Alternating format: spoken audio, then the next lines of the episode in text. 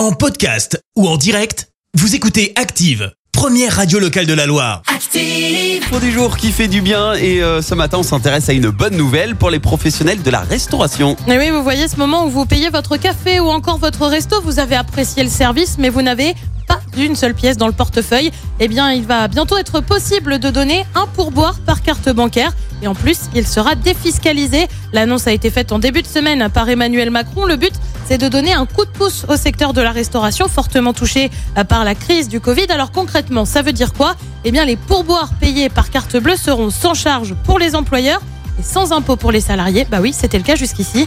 Euh, Selon une étude menée en mai dernier par une application de paiement mobile, 35% des Français ne laissent aucun pourboire par manque de monnaie. Merci, vous avez écouté Active Radio, la première radio locale de la Loire. Active.